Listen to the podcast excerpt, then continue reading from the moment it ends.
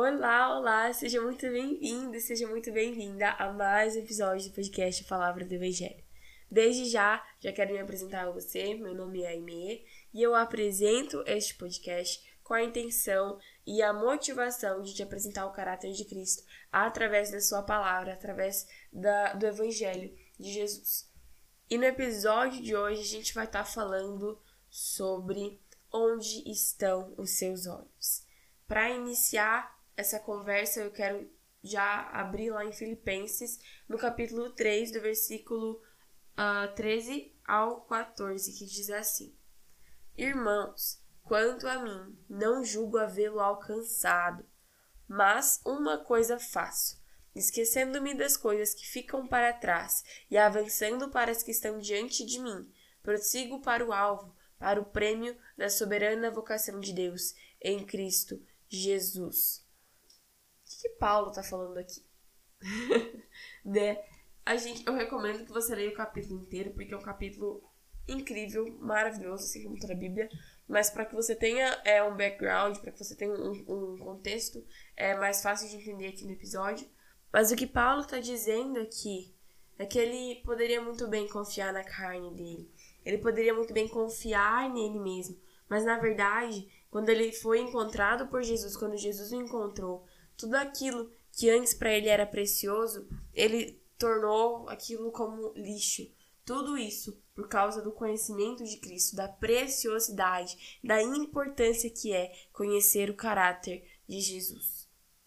O meu foco não é esse aqui nesse episódio, embora isso seja completamente é, empolgante e incrível. Como já disse, recomendo que você leia o capítulo inteiro. Mas o que Paulo está dizendo no capítulo, no versículo 13, é que ele não alcançou todas essas coisas, ele não alcançou a, a ressurreição entre os mortos, ele ainda né, não alcançou todo o conhecimento de Cristo, ele ainda está é, avançando, né, estava, quando ele escreveu isso, ele ainda estava avançando no conhecimento de Cristo. Mas ele diz que para que ele ainda não havia alcançado tudo aquilo, mas para que ele alcançasse, ele fazia uma coisa. E aqui eu vou ler mais uma vez. Ele diz assim: Esquecendo-me das coisas que ficam para trás e avançando para as que estão diante de mim, prossigo para o alvo, para o prêmio da soberana vocação de Deus em Cristo Jesus. Ou seja, Paulo, para que ele alcançasse aquilo que Deus tinha para ele, Paulo, para que ele perseverasse nessa caminhada de santificação e de transformação, ele se esquece das coisas que passaram ele realmente perde de vista, ele não olha mais para aquilo que passou.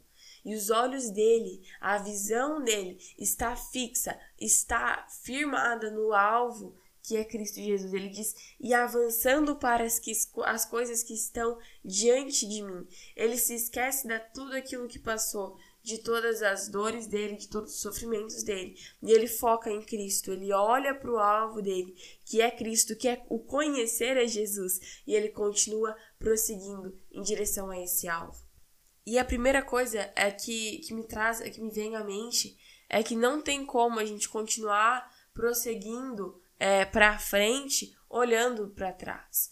Os olhos, os nossos olhos, eles diz muito a respeito de onde nós estamos indo. Se nossos olhos eles estão virados para frente, se eles estão fixados em Cristo, nós iremos para lá, é para lá que a gente vai. Mas por outro lado, se os nossos olhos estiverem é, é, fixos no nosso passado, se nossos olhos estiverem lá atrás, é, no que passou, como aconteceu com a mulher de Ló, nós realmente não, nós fracassaremos, nós não teremos sucesso em conhecer a Cristo e avançar na caminhada de fé. E eu acredito que seja exatamente por esse motivo que lá no Salmo 21 está escrito assim: Elevo os meus olhos para, monte, para os montes, de onde me virá o socorro? O meu socorro vem do Senhor, que fez o céu e a terra. Isso, esses são os dois primeiros versos desse salmo, mas é exatamente isso que o salmista está dizendo. Ele está dizendo: nos momentos de angústia, nos momentos de dores, é para os montes, é para Cristo, é para o meu Senhor que eu vou olhar, porque é dele que vem o meu socorro. Então, talvez você esteja passando por um vale, você esteja é, em realmente é, uma tribulação, um vendaval esteja passando pela sua vida, e eu quero te lembrar: Mantenha seus olhos fixos em Cristo. Não se esqueça do que ele já fez pela sua vida, mas também não viva olhando para o passado. Lembre-se de que maiores coisas ele tem para sua vida no futuro, muito mais do que você viveu com ele no passado, ele tem para você no futuro. A palavra de Deus diz em Efésios que ele ele realmente consegue, ele pode fazer mais do que nós podemos imaginar ou pensar. Esse é o poder do nosso Deus. Então, que os nossos olhos estejam fixos no que esteja à nossa frente e que o que esteja à nossa frente seja o Senhor que os nossos olhos não venham vacilar, que o nosso foco não venha deixar de estar em Jesus Cristo e na Sua palavra.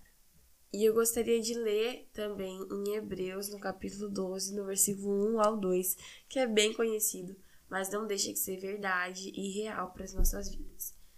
Diz assim: Portanto, também nós, visto que temos a rodear-nos tão grande nuvem de testemunhas, livremo-nos de todo o peso e do pecado que tão firmemente se apega a nós, e corramos com perseverança a carreira que nos está proposta, olhando firmemente para o Autor e Consumador da fé, Jesus, o qual, em troca da alegria que lhe estava proposta, suportou a cruz sem se importar com a vergonha e agora está sentado à direita do trono de Deus.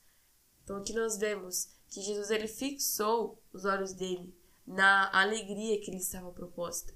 E assim como ele fez, nós também devemos fazer nas circunstâncias da nossa vida.